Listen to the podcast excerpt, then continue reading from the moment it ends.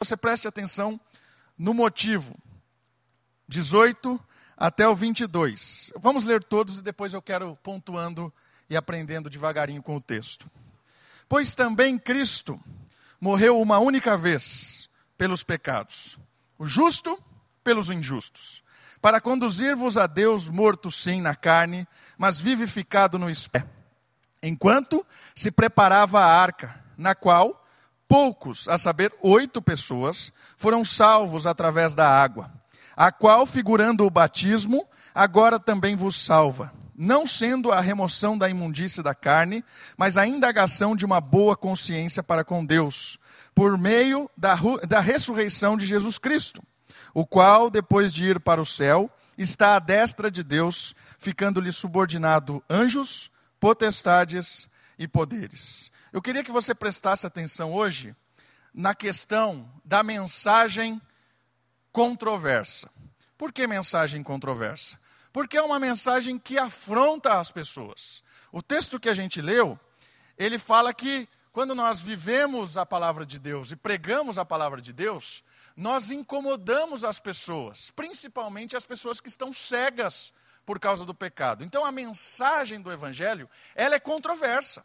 Era uma mensagem que causa é, perseguição, falsas acusações. É uma, uma, uma, uma mensagem que gera atitude nos crentes que incomodam o mundo. Por isso é uma mensagem controversa. Por isso que Pedro está falando: santifique a Cristo no vosso coração para você ficar firme. Para não ficar iludido, não fugir, não se esconder, fique firme. E aí ele vai dar a razão porque a mensagem é controversa. Sabe por que essa mensagem incomoda? A mensagem incomoda porque ela traz uma verdade primeira muito importante. A primeira mensagem que ela é controversa e importante e desafiadora é essa mensagem: o justo pelos injustos. Isso é um absurdo. O justo pelos injustos. A prova do amor de Deus está na obra de Cristo.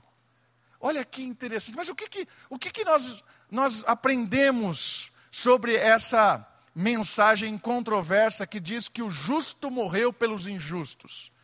Como entender uma decisão de morrer por aqueles que não tinham nenhum mérito para o resgate?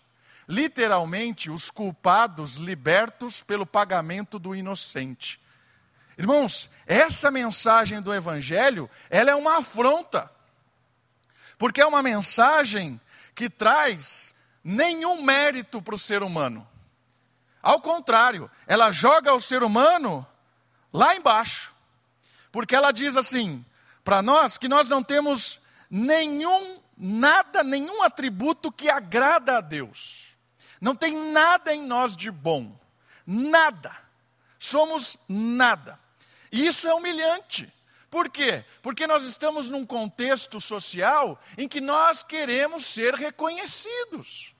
Nós queremos que as pessoas olhem para nós e nos admirem, que batam nas nossas costas: nossa, como você é importante, como você é bom, como você é abençoado. Ah, não é possível. Deus olha para você e Deus te serve, porque você é bom demais. A gente quer ser tratado assim no trabalho, a gente quer ser tratado assim na nossa vizinhança, na nossa família, a gente quer ser carregado no colo. As igrejas entenderam isso e começaram a pregar essa mensagem. Você é importante para Deus. Deus quer te servir, Deus quer resolver os seus problemas, Deus quer acabar com qualquer coisa. Está com dor, venha para cá. Está aí, está com problema? Agora tem uma revelação aqui. Tenho certeza que tem alguém aqui que está passando por dificuldade na vida. Tem, não tem? Tem alguém aqui com certeza que tem dívida e não sabe como vai pagar amanhã. Tem, não tem? Essa é a mensagem. Por quê? É uma mensagem que valoriza o ser humano. E Deus vem, você veio aqui, Deus quer resolver o seu problema. Deus quer acabar com a sua dificuldade. Irmãos, agora vai lá pregar. Vai lá pregar. Você não é nada. Meu, melhor mudar esse discurso, pastor. As pessoas vão embora. Vão embora. Você não tem nada para oferecer para Deus, não tem nada. Essa é a mensagem do Evangelho. Você não tem nada. Tem nada. Mas por que que Deus? Porque Deus quis entregar o seu filho Jesus como prova de amor para pessoas que não tinham nenhum motivo para serem amadas. O mérito é todo de Deus. Essa é a mensagem do Evangelho. Ela nos humilha. Noé achou graça. O que isso quer dizer? Que Noé também não tinha nada para oferecer para Deus. Foi Deus quem achou graça em Noé. Foi Deus quem foi buscar Noé. Por isso que essa mensagem é controversa nesse mundo, irmãos. Porque a mensagem, ela anuncia que é Deus quem é poderoso, é Deus quem administra as coisas, é Deus quem cuida. E talvez Deus queira que você esteja sofrendo. Deus quer muitas vezes nos levar para o deserto. Como punição? Não. Como crescimento espiritual. Quem é que levou o Senhor Jesus para ser tentado no deserto? Foi o Espírito. O Espírito de Deus levou o Senhor Jesus para o deserto. Foi Ele quem levou Jesus para aquela experiência de tentação. É Deus quem forma em nós o caráter de Cristo, irmãos. É Deus. Por isso que se você ficar querendo entender muitas vezes as coisas que estão acontecendo na sua vida, você vai ficar doido. Porque tem coisa que não tem explicação. Confia em Deus, entrega nas mãos do Senhor, ajoelha, ora, chora, pede ajuda, chora com o irmão, mas não tente entender. Tem coisa que não tem explicação. Não tem. Não tem. Entende? Mas às vezes a gente acha assim: ah, está tudo bem na minha vida, é porque eu sou um bom crente, que eu dou dízimo, vou na igreja, então está tudo bem. Aí começa, né, fica alguém doente na família, perde o emprego, faz alguma. Ah, que será que eu fiz? Né, tem alguma coisa errada. Irmãos, tem. Não é assim que funciona. Não é assim que funciona. Deus usa todas as situações, inclusive o sofrimento, a angústia e o desespero, para formar o caráter de Cristo em nós. Não tinha nada em nós. O Senhor foi nos buscar no fundo do poço, sem nenhum mérito. O mérito é de Cristo. E olha que interessante o que o texto diz. A primeira informação que o texto nos fala é o seguinte: Cristo morreu, versículo 18, uma única vez. Sabe o que isso quer dizer? De uma vez por todas. Cristo morreu uma única vez e isso basta. Por que essa, mensagem, por que essa informação é importante? Porque o judeu estava acostumado em levar o cordeiro anualmente, em levar o cordeiro sempre, porque o sangue do cordeiro, ele não era algo definitivo. O cordeiro morria, o cabritinho morria lá, substituía, matava a rolinha, a pombinha, derramava o líquido, oferecia o sacrifício como uma forma de perdão, mas não era em definitivo. Mas Cristo morreu uma única vez e isso basta. Isso quer dizer para você e para mim que se um dia você e eu entendemos que o Senhor Jesus morreu na cruz para perdoar os nossos pecados, a nossa dívida está paga. Basta. Estamos selados, justificados, não temos mais dívida. O Senhor Jesus morreu e acabou. Entende isso? Às vezes a gente fica desesperado. Poxa, o Senhor Jesus vai me mandar para o inferno. Não vai. Se você creu na obra consciente de Cristo, é definitivo. De uma vez por todas. Ele morreu e está pago. O seu pecado está perdoado. Não porque Deus fechou os olhos e falou: oh, tá bom, eu te perdoo. Ó, oh, querido, eu te perdoo. Você é mal, mas eu te perdoo mesmo assim. Deus não faz isso. Deus não faz isso, porque o perdão requer um preço. Perdão é incondicional? Não é. Perdão não é incondicional. Perdão é condicionado. Condicionado. Sempre alguém tem que pagar a dívida. Se alguém quebra o meu, meu tablet, né? Vem aqui derruba meu tablet. Alguém vai ter que pagar isso aqui. Aí eu chego para a pessoa que derrubou e falo assim: ó, eu te perdoo. O que isso quer dizer? não precisa pagar, eu vou pagar. Mas alguém vai pagar. Certo? Perdão requer pagamento. Sempre alguém paga. Perdão não é incondicional. O perdão de Deus tem uma condição, e o texto diz qual é a condição. Então, Jesus morreu de uma única vez para perdoar os nossos pecados, e aí a condição: o justo pelos injustos.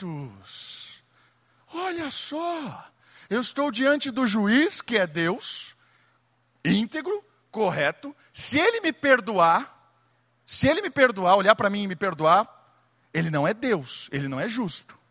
É? Por que não? Porque se um bandido está diante do juiz e o juiz fala assim: ó, você matou mesmo, mas eu te perdoo, a gente vai dizer que o juiz é corrupto. Você vai perdoar um cara que matou alguém? Não pode perdoar. Tem que pagar. O bandido tem que estar tá preso. Então, quando Deus olha para nós, Ele fala assim: você é injusto. Verdade. Davi, você é pecador, sou mesmo. Você merece a morte, mereço. Morte eterna, morte eterna. Aí entra a graça. Aí entra o perdão. Porque o perdão de Deus requer morte. Quem é que morre? O justo. Jesus. Mas Jesus nunca fez nada de errado. Não, não fez. Nunca abriu a boca para falar coisa. Não, não fez. Ele vai morrer. Isso é um absurdo. É um absurdo. Essa mensagem é um absurdo? É um absurdo. É um absurdo. É a graça de Deus providenciando alguém para morrer. Quem é que ele providenciou para morrer? Ele mesmo. O meu filho. O meu filho vai morrer. O justo pelo injusto. Então o juiz, Deus, me condena à morte. Só que aplica a pena de morte em Cristo. Olha que sensacional isso, irmãos.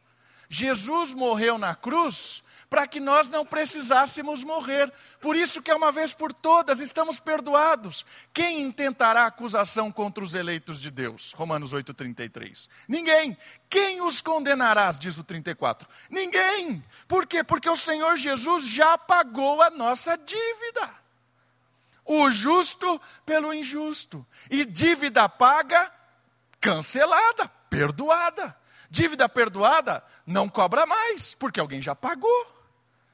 Entende a, a, a, a dinâmica dessa mensagem da cruz? A mensagem da cruz é o Senhor Jesus humano, o Filho de Deus encarnado, carregando a pena que eu e você deveríamos carregar, que é a pena de morte. E ele morre no nosso lugar, para nos substituir, o justo pelos injustos. Então, a pena foi jogada sobre Cristo, agora o benefício de Jesus é jogado sobre nós. Então nós somos justificados, nós somos perdoados, nós somos herdeiros de Deus. Há uma troca, percebeu a troca? A minha sentença para Cristo, a sentença de Cristo para mim. Herdeiro, participante das bênçãos de Deus, vem vindo para mim. Por quê? Porque há uma troca. Os benefícios da obra de Cristo são jogadas para mim. Os benefícios, os malefícios da minha obra são jogadas para Cristo. Essa é a mensagem afrontadora do evangelho. Isso é graça. A graça de Deus é morrer no lugar de indignos. A graça de Deus é morrer no lugar de pessoas que não mereciam. A graça de Deus é nos dar vida eterna, matando o seu filho na cruz por nós. Essa é a graça. Por isso essa mensagem incomoda as pessoas. Às vezes incomoda nós mesmos. Porque a gente fica falando assim, nossa, é, eu mereço isso. Eu mereço. Mas aquele lá não merece, ó, ele não faz nada, poxa, eu mereço. Eu permaneço fiel até o fim. Né? No final, vou chegar lá para Deus e vou falar assim: ó, oh, perseverei até o fim. Como eu sou bom.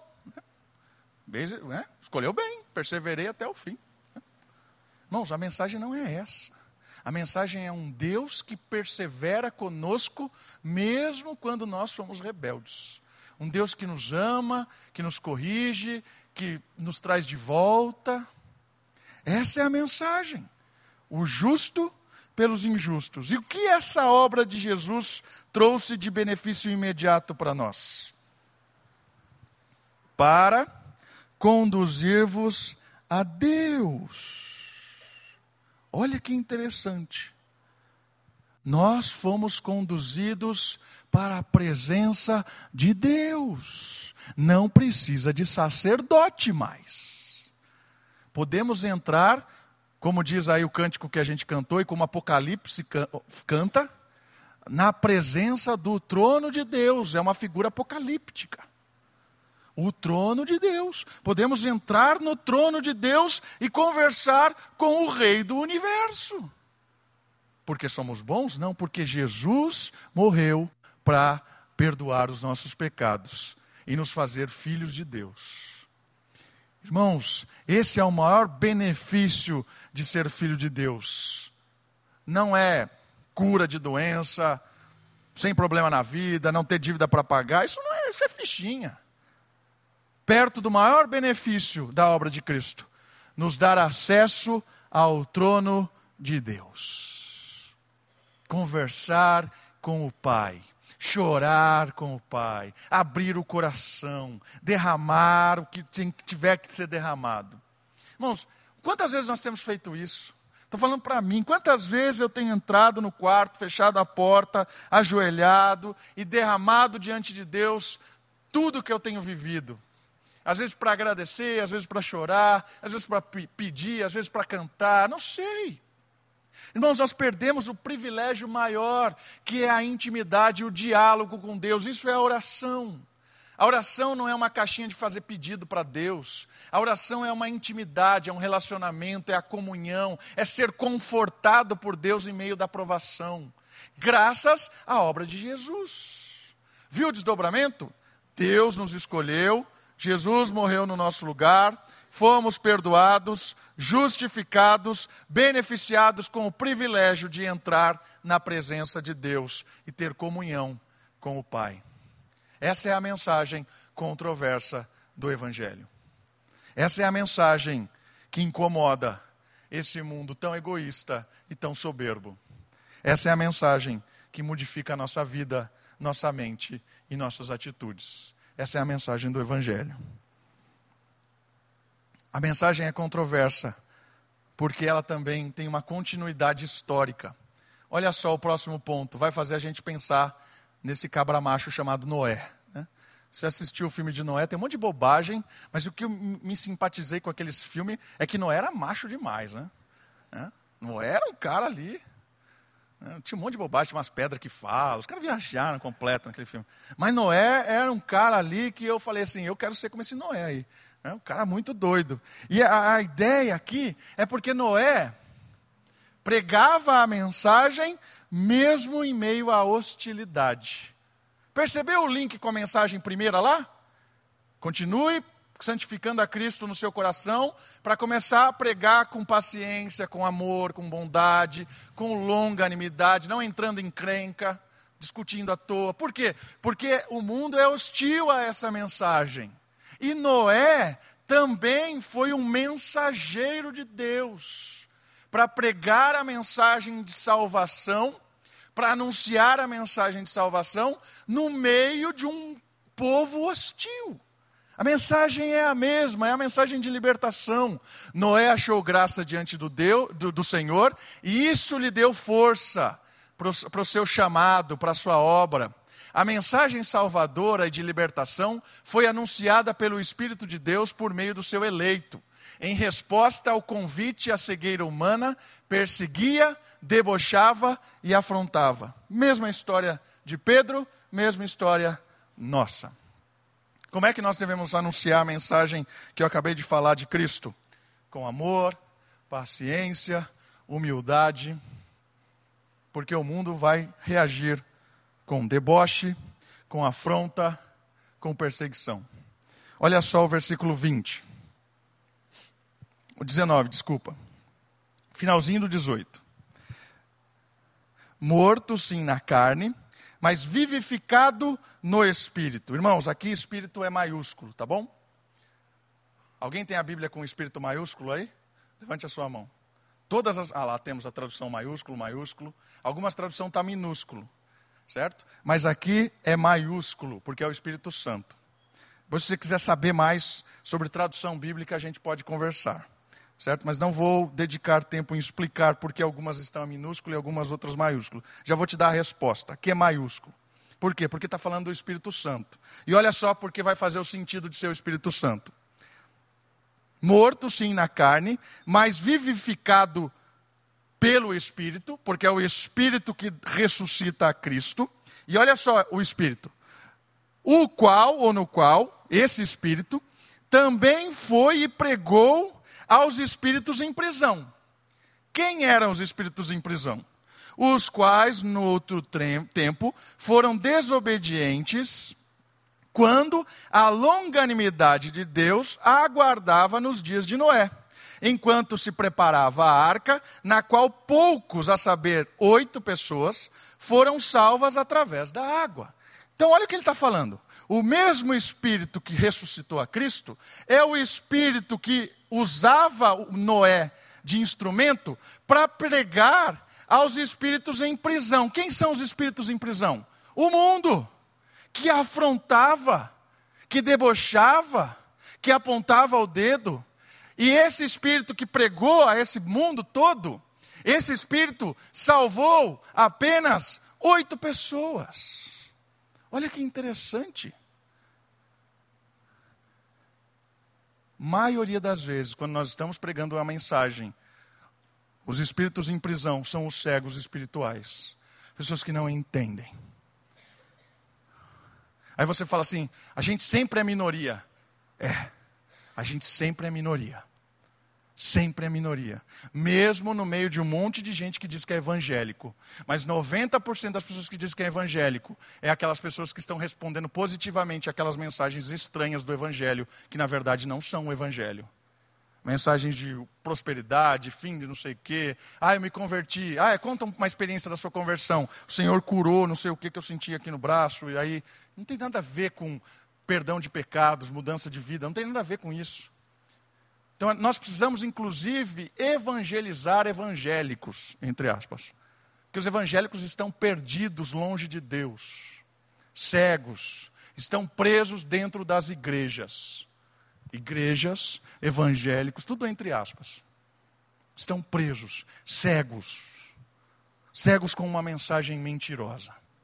Por isso, irmãos, se começou a anunciar essa palavra com o mesmo espírito que pregou lá em espíritos em prisão, pregou ao mundo antigo lá através de Noé. É o mesmo espírito que ressuscitou a Cristo, é o mesmo espírito que habita em nós. E quando você anuncia o evangelho, as pessoas são cegas e você vai enfrentar dificuldade. Por quê? Porque o anúncio do evangelho não é só falado, é vivido.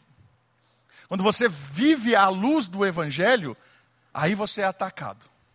Com certeza, você vai ser atacado na escola, no trabalho, na vizinhança, onde você estiver, vivendo pelo poder do Espírito e pela instrução do Evangelho, você vai ser atacado. E como é que Noé agia? Como é que Noé agia? Noé agia guiado por Deus com longanimidade. Olha lá. Aguardava nos dias de Noé enquanto se preparava a arca, na qual poucos, a saber, oito pessoas, foram salvas através da água. Uma coisa que no filme Noé está errada é que Noé está construindo a arca em secreto, né? Quem assistiu o filme vê isso. Mas na verdade não é. A arca era a mensagem do evangelho. Qual é a mensagem do Evangelho? Deus providencia salvação.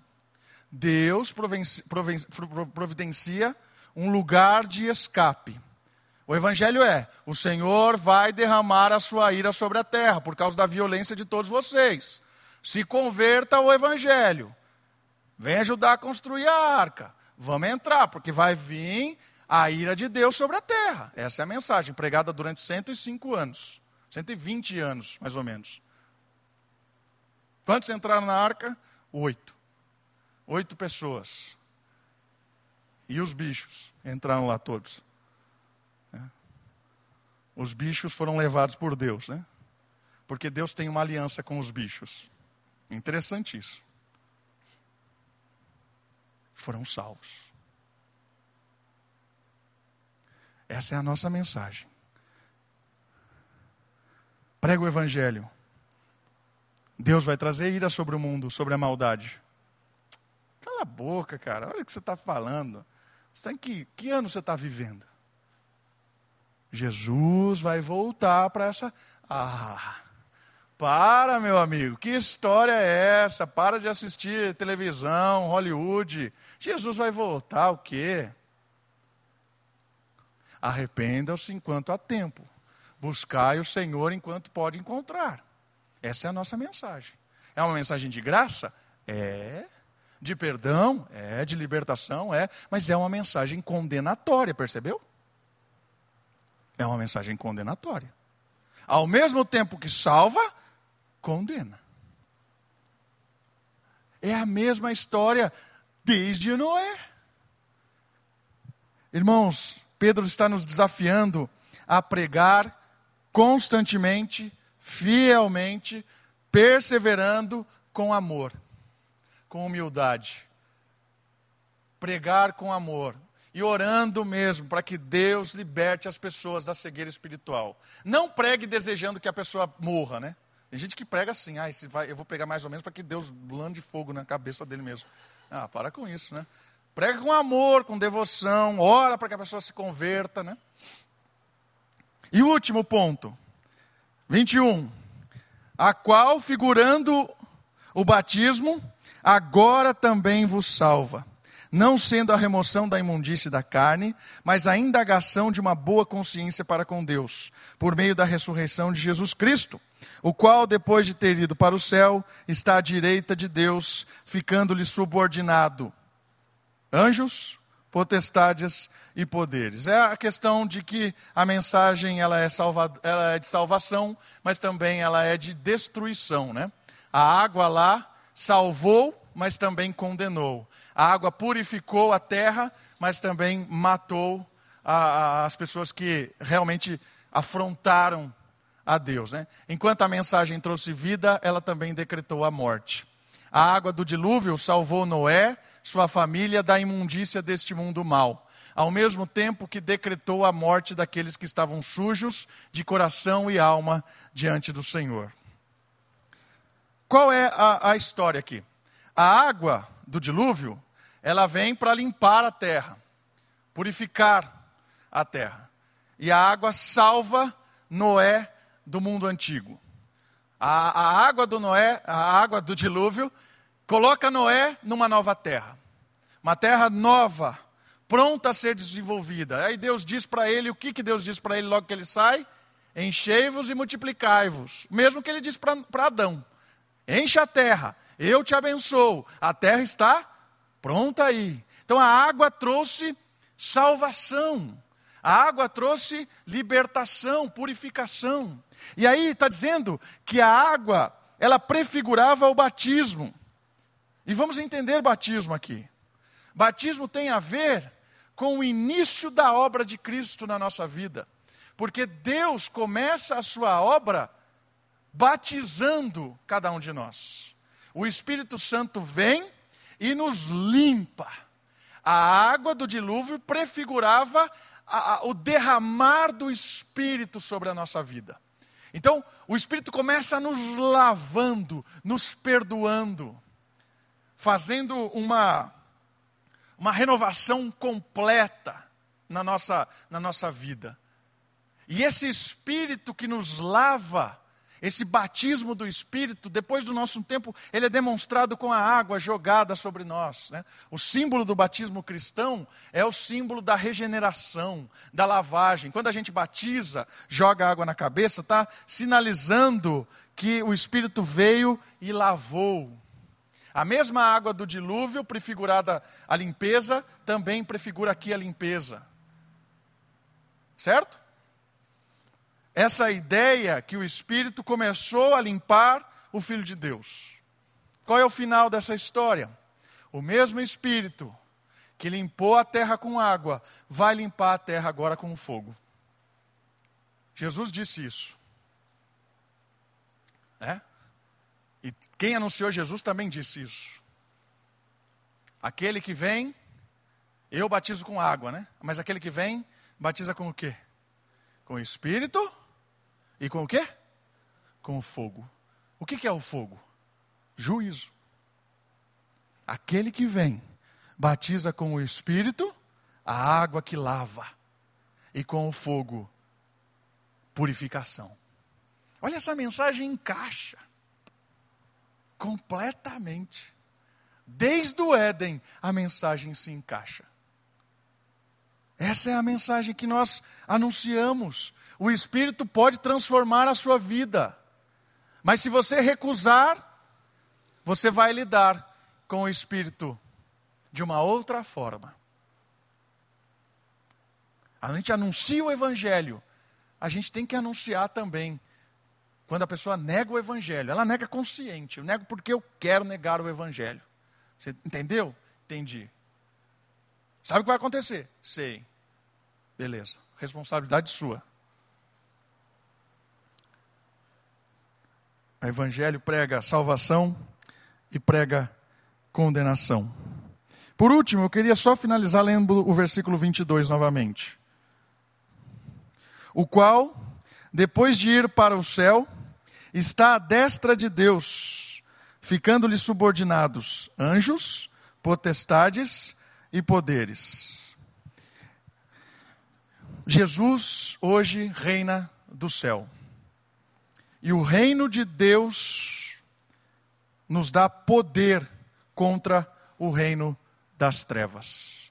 Hoje está subjugado os anjos, poderes e potestades. O mundo das trevas está subjugado graças ao reino de Deus que está implantado neste mundo. O que isso quer dizer na prática? Quer dizer que enquanto nós vivemos o Evangelho, a luz do Evangelho, vivemos a mensagem, anunciamos a mensagem, nós expandimos o reino, e o reino é poderoso contra as trevas. Por isso que a, a, a, palavra nos diz que a igreja, o inferno não prevalecerá contra a igreja. As portas do inferno serão quebradas pela igreja. Sabe o que isso quer dizer? Que a autoridade de Cristo sobre o império das trevas nos dá autoridade como igreja de chegar quebrando a porta do inferno. Não é o inferno que nos ataca, é o contrário. Porta não serve para atacar. Você já viu alguém na guerra e batendo com porta? Não existe porta na guerra. Porta é para defender. Então isso quer dizer o quê? Quer dizer que nós, como crentes, não temos que ter medo do mundo. Vai ser hostil? Vai. A briga vai ser feia? Vai. Vão apanhar? Vão apanhar. Mas qual é a nossa função? É chegar de voadora na porta do inferno. Essa é a nossa função. Vai ficar. Em... Vai. Vamos seguir.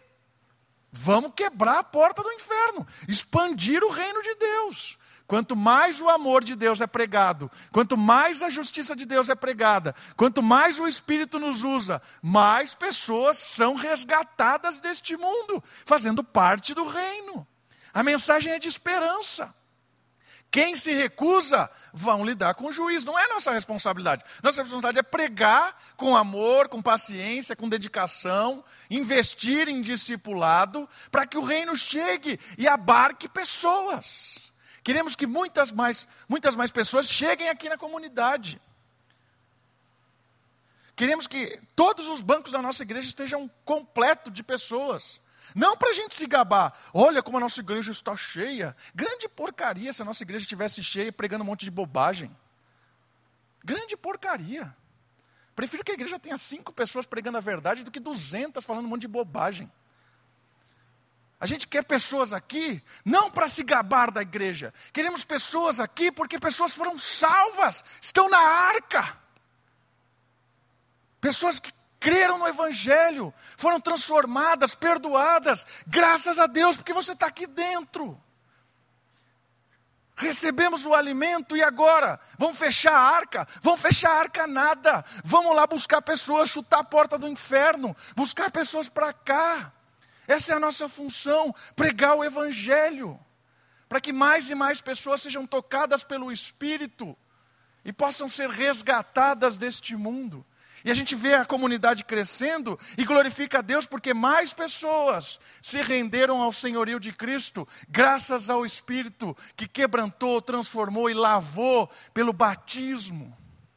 Irmãos, essa é a nossa função como comunidade: amar a cidade de Americana, amar o bairro de São Domingos, amar as pessoas e anunciar o Evangelho, mesmo em meio à hostilidade anunciar com amor, na expectativa que Deus conceda o arrependimento e também o retorno à sensatez. E mais pessoas sejam salvas pelo poder do Espírito Santo. Amém? Vamos orar. Abaixe sua cabeça, feche os seus olhos.